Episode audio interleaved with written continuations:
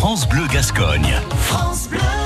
Notre bénévole du jour travaille pour des enfants et elle se présente. Bonjour, je m'appelle Janine Lalanne-Clos, je suis bénévole. J'ai créé l'association Les Petits Polissons à Dax. C'est un cœur d'enfant en scène qui propose de monter une comédie musicale différente tous les ans. C'est un spectacle fait par les enfants, mais pour tout public, et c'est ça qui me plaît. Le chant est souvent une activité subie, que ce soit en milieu scolaire ou au conservatoire, et là, nous offrons le choix aux enfants.